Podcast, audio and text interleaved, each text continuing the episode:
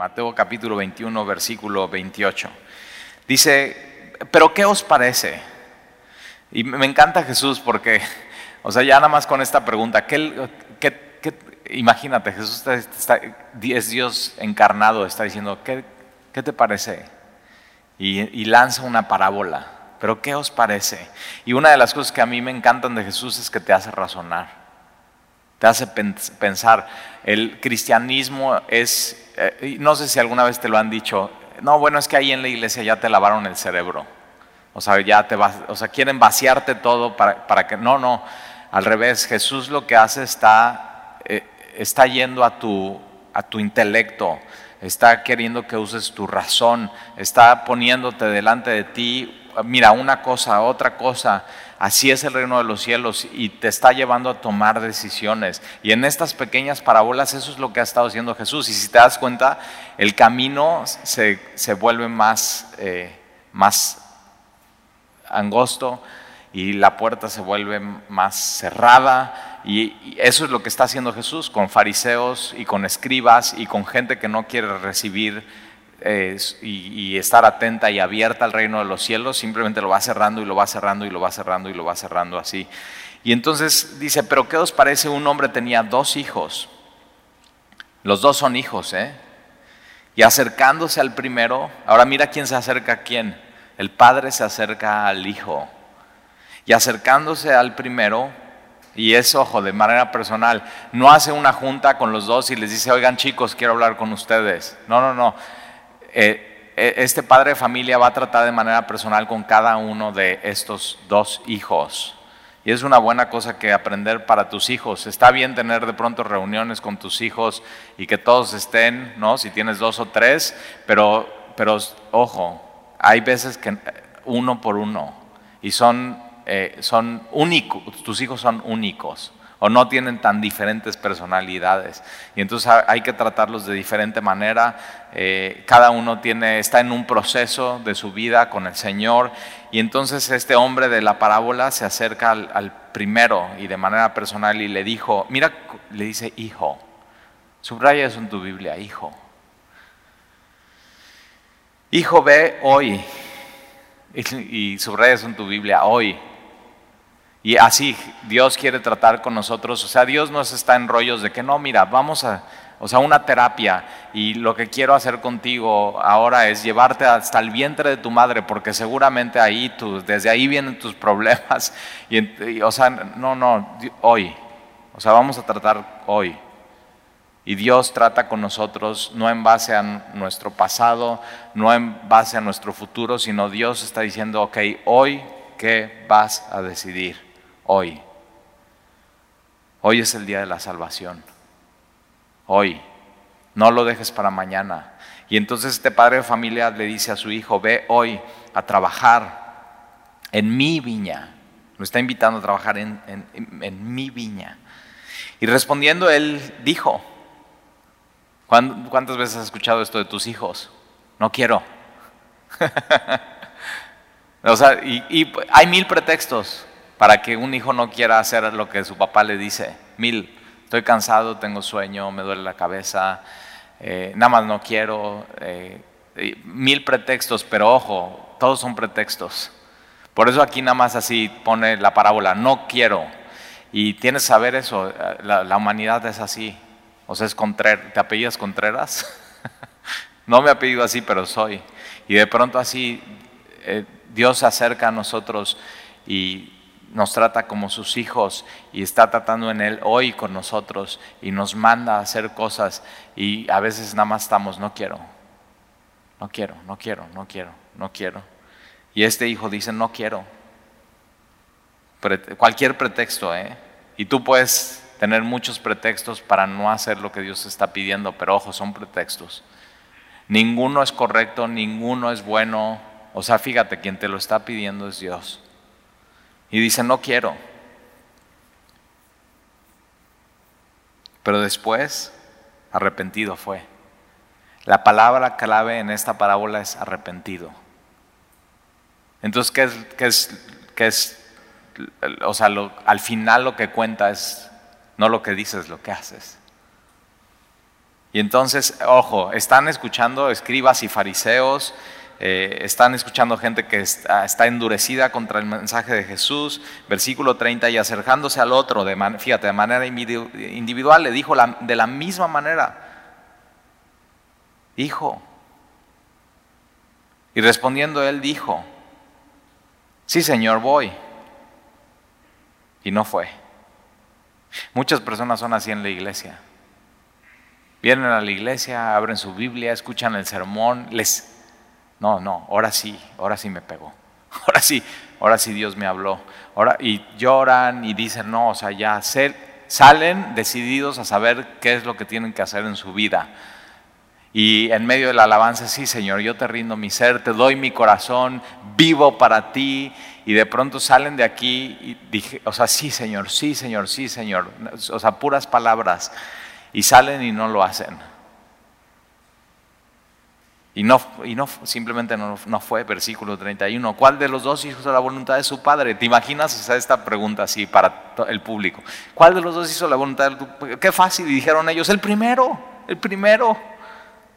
Y Jesús le dijo, de cierto os digo que los publicanos, ahora los publicanos eran, o sea, la de lo peor de lo peor. Eran traicioneros, traidores a la nación.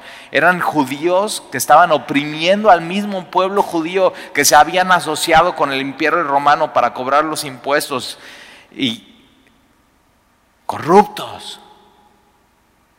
Y entonces Jesús les dice, de cierto, de cierto os digo que los publicanos y las ramberas, las prostitutas, o sea, yo me imagino ahí a los muy religiosos así abriendo sus ojos, las, las que venden su cuerpo. Los, peores van delante de vosotros al reino de Dios.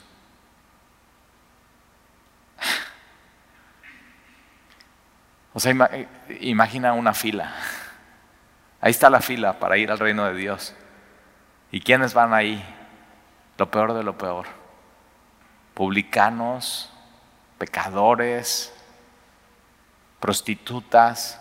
Y Stalí, esa cola no me gusta. O sea, esa fila como que, o sea, no, no, no, o sea, no está padre. Eh, por, eso, por eso hay gente que dice, no, eso del cristianismo y de la cruz es para perdedores, porque ven la fila. Pero yo digo, pues fórmate. O sea, fórmate en esa fila. Y es lo que está diciendo Jesús. Y hoy vamos a tomar la cena del Señor. Y tomar la cena del Señor es eso, es tomar los elementos y decir, yo me formo. O sea, ¿dónde me formo? Ahí, en esta fila. Con los que entienden y se arrepienten. Y dicen, voy a hacer lo que Dios me está pidiendo. Porque es mi Padre. Y ahora yo soy su Hijo. Y esa es, esa es la palabra así tan, tan clara que está contando Jesús. Y mira el versículo 32. Porque vino a vosotros Juan. ¿Qué Juan? El Bautista. Vino a vosotros Juan en el camino de justicia y no le creíste. Pero los publicanos y las rameras le creyeron. ¿Y cuál era el mensaje de Juan? Arrepiéntanse porque el reino de los cielos se ha acercado. O sea, el que roba ya no robe, el que es corrupto ya no sea corrupto, el que es adúltero ya no sea adúltero o sea, es ah, camino recto. Y, Juan el Bautista, y no le creíste, pero los publicanos y las, rameras le creyeron. Era un mensaje muy atractivo para ellos. ¿Y vosotros? ¿Quiénes? Estos, los líderes religiosos de la nación. ¿Y vosotros, viendo esto, no os arrepentiste después para creerle. Ahora Jesús es muy importante, Jesús viene a hacer una limpieza en el templo y Jesús después de todo esto, de purificar, ve una higuera y la higuera en, en, esta época para la nación de Israel era el símbolo de la nación de Israel. Y Jesús lo que hace al ver esta higuera es se acerca y, y dice que Jesús tenía hambre. Eh, acuérdate, Jesús es 100% Dios, pero es 100% hombre. ¿Tienes hambre? ¿Desayunaste? ¿No desayunaste? Yo tengo un poco de hambre. Y eso es lo que, o sea, es parte de nuestra humanidad, tener hambre. Y de pronto Dios mismo toma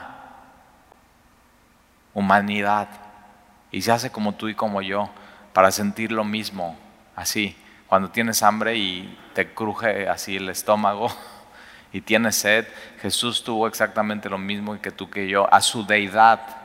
Jesús siempre ha sido Dios, siempre fue Dios, siempre va a ser Dios, pero Jesús a su deidad adicionó humanidad. Y entonces dice que Jesús tiene hambre, pero él aún cuando va a comer está enseñando la palabra de Dios, está enseñando acerca del reino de Dios. Él es el reino de Dios, él mismo encarnado.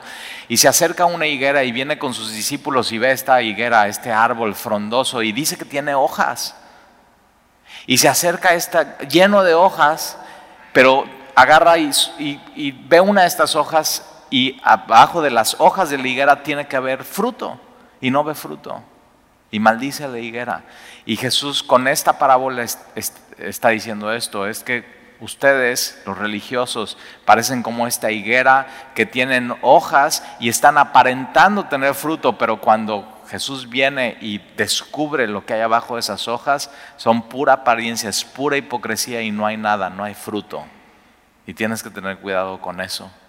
¿Cómo es? O sea, si Jesús viene hoy y te dice tengo hambre de fruto y quita todo, toda la apariencia de religiosidad, todas esas hojas, va a encontrar fruto en tu higuera, en tu vida. Y eso es lo que está pasando con ellos. No, cero fruto, nada. Versículo 33. Oíd otra parábola. ¿Quieres otra? A mí yo digo sí, a ver. O sea, Jesús, enséñanos, enséñanos más. Y dice Jesús, oído otra parábola. Hubo un hombre, padre de familia. Fíjate cómo Jesús pone el énfasis, padre. Y Jesús vino a hacer eso. Nos vino a unir y reconciliar con el Padre. Y por eso tú y yo, si tenemos a Jesús, nunca podemos decir que somos huérfanos que Dios nos ha abandonado, que nos va a abandonar. No, no, tenemos un Padre en los cielos. Y, dice Jesús, oíd otra parábola, un hombre, padre de familia, el cual plantó una viña. Ahora, cuando, los judíos del primer siglo, escuchando a Jesús, eh, están diciendo una, una, una viña, están, es Isaías capítulo 5. Desde muy chiquitos les enseñaban eso. Isaías capítulo 5 es una viña donde viene el dueño de la viña y pone absolutamente todo para que esa viña dé fruto. Pero ¿qué es lo que sucede? Que esa viña no da fruto, sino lo que pasa es que empieza a dar uvas silvestres y las uvas silvestres no son buenas, es más, las uvas silvestres son agrias. Entonces Dios cuando con su nación rebelde está así probando el fruto, está... ¡ah! y, a muerte, un fruto de muerte. Y entonces este plantó una viña y la cercó de vallado, o sea, pone todo, seguridad en la viña. Cavó en ella un lagar, un lagar es, es donde eh, es la prensa, donde se, se, pisa y el fruto de la vid Hoy vamos a tomar la cena del Señor y es justo eso, el fruto de la vid. O se hace aceite, se hace mosto, se hace sidras y son con manzanas. Pero entonces pone, pone toda la maquinaria para poder el, fruto poder convertirlo y transformarlo. Y entonces cavó en ella un lugar y edificó una torre. en, la torre es donde se guardaban las semillas, donde se guardaba todo lo necesario para poder trabajar en, la viña. Y entonces él edificó una torre eh, todo lo hace el padre de familia, ¿te das cuenta? absolutamente todo. Eh, y, así es con el Señor. Él, Él nos da absolutamente todo y ya tenemos toda bendición espiritual en Cristo. Tenemos seguridad, tenemos, eh, o sea, cómo no solamente dar fruto, sino ese fruto ponerlo para trabajar en servicio a los demás. y tenemos la semilla que es su palabra, ya tenemos todo. Y, este hombre la arrendó a unos labradores y se fue lejos. les dejó todo lo necesario para que tuviera fruto y produjera. Versículo 34, y cuando se acercó el tiempo, y me encanta porque la Biblia dice eso, el tiempo se ha acercado. Cuando Jesús viene, ya es, ya es el tiempo. Era un tiempo específico que Dios decidió mandar a su Hijo. Fíjate, y un tiempo preciso. Algunos dicen, bueno, ¿y por qué no? O sea, hubiera mandado a Jesús cuando Facebook. O sea, todo, casi todos tienen Facebook. Ah, no, claro que no, en China no hay Facebook. Bueno, Twitter. Bueno, o sea, Twitter ve, hay cosas que simplemente Twitter no te permite ver y las bloquea y las baja. Pero en ese tiempo era el tiempo preciso porque todo era el imperio romano y el imperio romano como si hubiera sabido, preparó carreteras, lugares y era un idioma general griego, así, que todos podían entender y todos podían hablar, todo preparado para la venida del Mesías. Todo, por eso cuando yo veo, o sea, ¿qué, qué hará Dios con, con esto que estamos viviendo en nuestro país y en el mundo. ¿Qué hará, No nos imaginamos, así como ni se imaginaban. Cuando, cuando viene Jesús, ellos ni se imaginaban. Es más, se les pasó al pueblo de Israel, teniendo hora, teniendo día, teniendo fecha, no supieron ver los tiempos y las sazones. Y simplemente se les pasó y tienes que, tienes que estar con los ojos bien abiertos, velad y orad para que puedas entender, o sea, ¿qué es, lo que, qué es lo que vas a hacer, Señor? Y estar con una gran expectativa. Yo hace seis años vine aquí a Veracruz con mi familia y nos invitaron a una iglesia. No teníamos iglesia, un domingo estaba, eh, bueno, Marquito nada más conocía y, y conocí un pastor y le dije, oye, invítame a tu iglesia, me invitó a su iglesia, pasé y una iglesia bastante grande, un auditorio posiblemente más grande que este, me dio el micrófono y yo les pedí a la gente de esa iglesia que oráramos por dos cosas. Y una de ellas fue por un avivamiento en Veracruz. Un avivamiento, que la gente tenga hambre y sed de la palabra, hambre y sed de justicia, hambre y sed de Dios y que podamos poner nuestra vida en la raya, que de veras podamos decir, para mí el vivir es Cristo y el morir es ganancia. Sabes, en seis años no he visto eso en Veracruz. O sea, sí, sí, he visto gente que ama a Dios, que sirve a Dios, pero no he visto un despertar espiritual en nuestro estado. No lo he visto en México. Y algo está pasando en Estados Unidos, ¿eh? Muchos más muertos, mucho más desorden, o sea, mucha más eh, falta de información en todo lo que está sucediendo. Y yo digo, ¿y si, ¿y si somos el próximo país en tener un despertar espiritual México? Y te digo algo, ora por eso. ¿Qué tal si Dios usa esto para tener realmente un por fin un despertar espiritual en México y que gente abra sus ojos y diga, mira, pude vivir sin centros comerciales por siete meses, pude vivir sin cine por siete meses, pude vivir sin antros por siete meses, pude, y, ya me di cuenta que ahí no está y que busca a Dios. ¿Te imaginas que eso pasaría? Ese es mi anhelo. Y, o sea, te ruego, tengo mucho cuidado con las noticias. algo está pasando en las noticias tienes que saber esto. Hoy, así, me despierto muy, muy temprano, me meto a mi celular y lo primero que veo es eh, gente que tiene anticuerpos de COVID-19. Eh, es más, eh, más probable que, si le que, que, la enfermedad le pueda dar. Y no solamente que sus anticuerpos no le protejan, sino que trabajen en contra de la persona. O sea, ve, ¿eh? O sea, si ya, como a mí ya me dio, ok, peor que ya te ha dado, porque si te da, eh, tus anticuerpos pueden trabajar contra ti y contra tu cuerpo. Y entonces estás... Ya, o sea, ya sientes que ya te estás sofocando, te tienen que ponerlo, pero ojo, ¿eh? le picas ahí y te lleva a una página. ¿Y esa página qué crees que tiene? Publicidad. Ya no saben ni cómo llevarte a sus páginas. Y entonces es, si hay anticuerpos, no hay anticuerpos. Los anticuerpos son T, ya viene un rebote, no hay un rebote. En España hay un rebote. Y ya otros, o alguien que ya les dio, ya se volvieron a infectar. Y entonces tú nada más estás brincando de página en página, ¿qué crees? Generando utilidades a las páginas de noticias. Ya no saben ni cómo llevarte a su página. Y entonces, ¿sabes qué? Enfócate en estas páginas. Y ora y dile a Dios, ¿qué hago? Tú muéveme, ¿a dónde voy? Tú dime. Por eso, para tomar la decisión si congregarte o no a partir de la próxima semana en Semilla, no veas, no, saques tu información de las noticias, sino dile, Señor, ¿qué quieres que yo haga?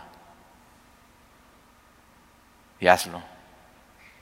Y posiblemente si tú crees que no es un anhelo del corazón de Dios que haya un despertar espiritual en nuestro país,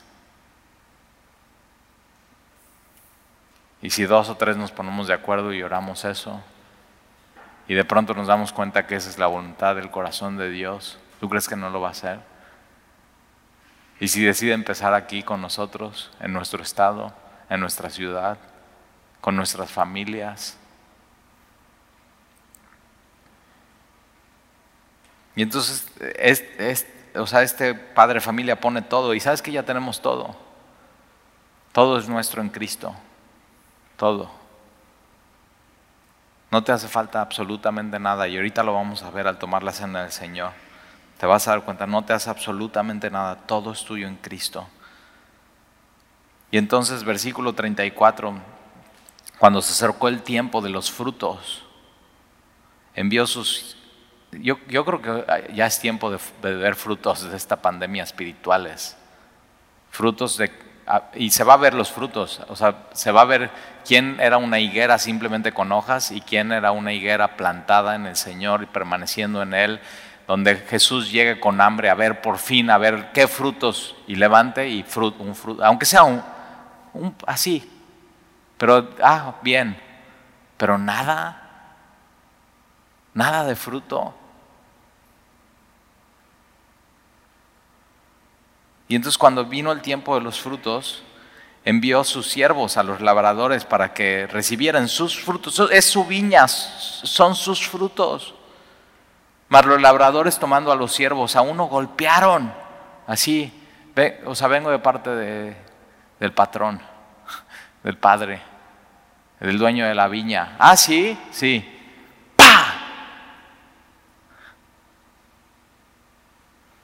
Y Jesús está contando esta historia y esta parábola y sabe eso viene para mí.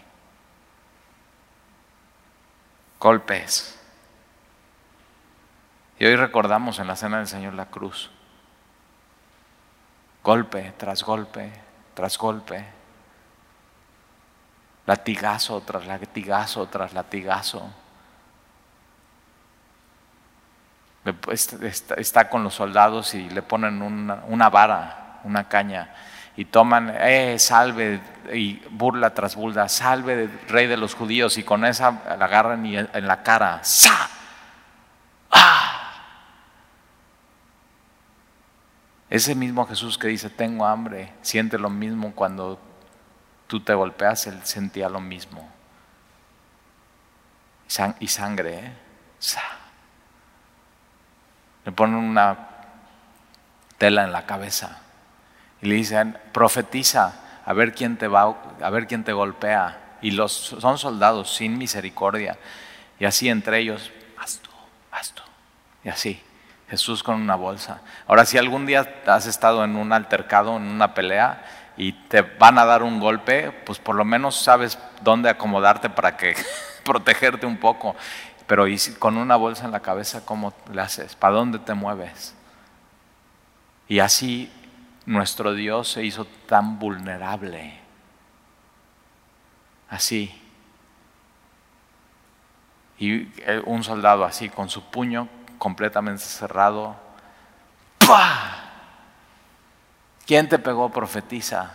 Y sabes que no solamente él sabía quién había sido, él podía haber profetizado, él, Jesús es Dios o sea, él pudo haber frenado el puño a esa persona y lo pudo haber desintegrado, porque la Biblia enseña en Colosenses que él sostiene todas las cosas. Todas las cosas subsisten por él. Y entonces él se hubiera querido así, el, ¿qué coronavirus? Ni qué nada. O sea, simplemente le retira la respiración y el soldado, y muerto. Y no lo hace. Porque todo eso tenía un propósito. Todo eso tenía un propósito. ¿Y qué crees? Tú estabas incluido en ese propósito. Tú eras parte de esa historia. Y entonces manda a sus siervos, a unos les golpearon, a otros les mataran y a otros los apedrearan. así. Ah, tú, y esto se está hablando de los profetas. Ah, Jeremías, y Jeremías dice, ustedes dicen paz, paz, que hay paz, pero no hay paz. Hay juicio de parte de Dios. Y ese era el mensaje de Jeremías. Y así, y lo meten a la cárcel, lo golpean. Fíjate, esta palabra apedrear. ¿A, ¿A quién apedreas en una colonia? es un perro. Viene un perro y te enseñaron, si viene un perro bravo, haces, tomas así como que vas a una piedra, pero es eso, tratan, trataron a los profetas, a los que eran la boca de Dios en la tierra, como animales. ¿Nunca te han tratado así por hablar de parte de Dios a alguien? Como animal así, perro. Fíjate. Y los apedrearon. ¿Para qué? Para callarlos. Hoy tienes tu cubrebocas, pero eso no te impide hablar, ¿eh?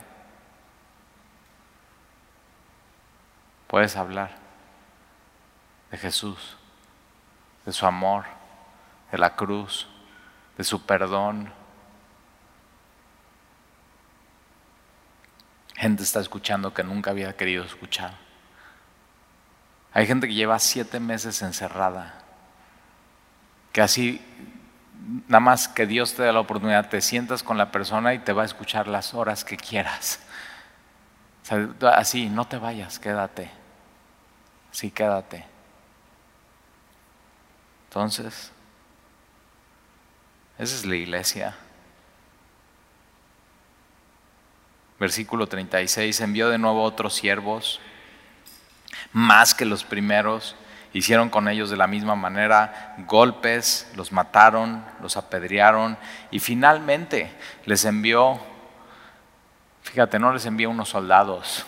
O sea, yo digo, sabes que estos cuates son unos patanes.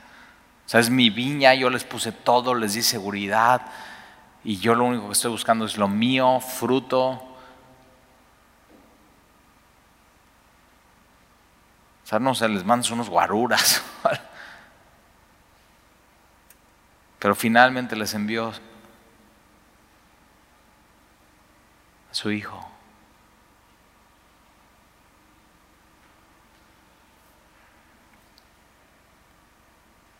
Diciendo, tendrán respeto de mi hijo. Mas los labradores, cuando vieron al hijo, dijeron entre sí, este es el heredero, venid, matémosle y apoderémonos de su heredad. Y tomándole le echaron fuera de la viña. Así como cuando tomaron a Jesús en Getsemaní, lo llevaron a casa del sumo sacerdote y de ahí fuera de la ciudad a Gólgota, al Calvario, a la cruz. Esta parábola se trata de Jesús.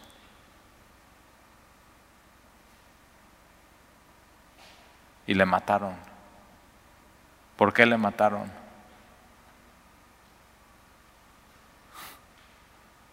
No hay razón.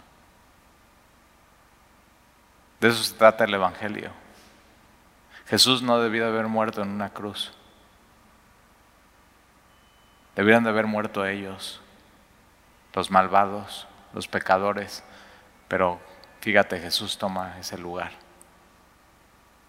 Jesús murió por ti.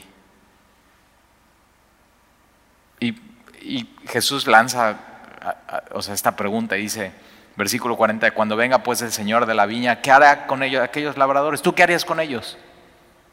¿Los abrazos? O sea, abrazos, no balazos. O sea, realmente, ¿tú qué harías con ellos?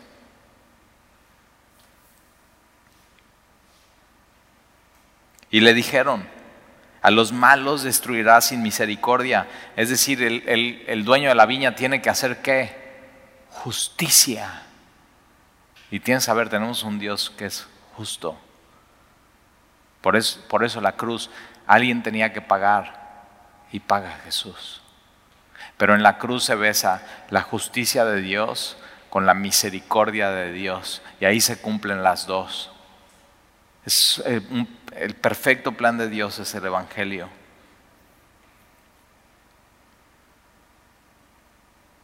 Y arrendará su viña a otros labradores que le paguen el fruto a su tiempo. Dios, ¿qué está buscando Dios? Fidelidad. Permanecer en Él. Que lo que Dios ha puesto en tus manos lo, uses y, des fruto y un fruto duradero y, que sea fruto de Él y que le des la gloria a Él.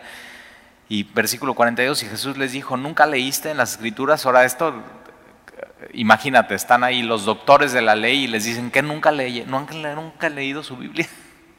nunca han leído su Biblia. O sea, alguien en la iglesia que se cree muy doctor de la ley, pero que no tiene ningún fruto, Jesús está diciendo que no, de veras no, no estás leyendo, tu, o más bien no lo estás leyendo bien. Si tú estás leyendo tu Biblia y no estás dando fruto, no estás leyendo bien.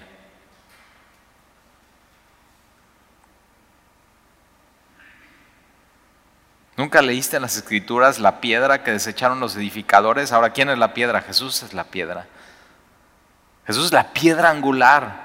En estos tiempos, cuando y, hay una historia y había una tradición en, justo en el templo que él acaba de limpiar, tú eh, ibas a ese templo y las piedras eran enormes y las hacían de tal manera, las traían de lejos y las hacían de tal manera que eran tan grandes y tan perfectas que cuando las ponían piedra sobre piedra, sobre piedra, sobre piedra, sobre piedra para hacer el templo, no necesitaban cemento y no necesitaban nada para unir las piedras, sino cabían perfecto. Y hay una historia que tienen los rabinos de los tiempos de Jesús y se enseñaba esta historia, que cuando se construye el templo traen piedras y piedras y piedras y ponen el cimiento y ponen el fundamento y de pronto sobre una piedra. Y nadie sabía dónde iba esa piedra. Y entonces lo que hicieron es tirarla al, valle. Pero cuando siguieron construyendo el templo se dieron cuenta que esa piedra que desecharon y tiraron era la piedra más importante, era la piedra angular. Y Jesús tiene que ser la piedra angular de tu vida. Tú puedes construir toda tu vida, toda tu vida, toda tu vida, pero la piedra angular es aquella piedra que si no la pones o esa piedra que la quitas y todo se viene abajo. Y Jesús está diciendo la, piedra que desecharon los edificadores. Eh, los escribas y los fariseos y los doctores de la ley y los líderes religiosos debían de estar edificando al pueblo. Pero desecharon lo más importante, el Mesías. Ha venido a ser cabeza de al ángulo. El Señor ha hecho esto. Y es cosa maravillosa a nuestros ojos. Por tanto os digo que el reino de los cielos será quitado de vosotros y será dado a gente que produzca los frutos de él y el que cayere sobre esta piedra. Jesús para algunos es una piedra de tropiezo, pero para otros es la piedra angular. Es lo que faltaba en nuestra vida.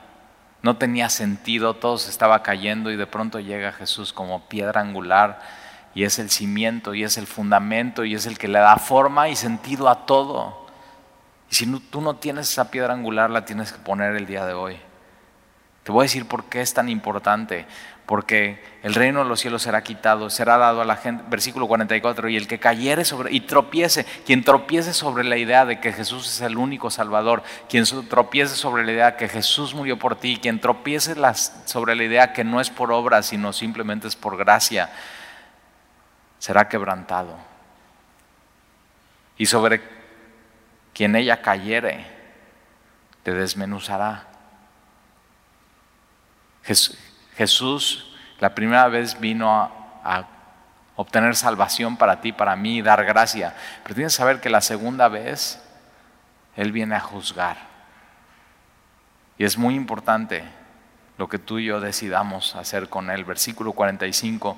Y oyendo sus parábolas, los principales sacerdotes y los fariseos entendieron que hablaba de ellos. ¿Nunca te ha pasado que escuches una predica y dices, este, este, ah, Dios me está hablando a mí? Está hablando, me está hablando a mí, a mi corazón. Y les pasa eso a ellos. Pero ojo, hay mucha gente en la iglesia que, que sabe, o sea, Dios me está hablando a mí, pero sale y es como el hijo, no hace lo que Dios le está pidiendo.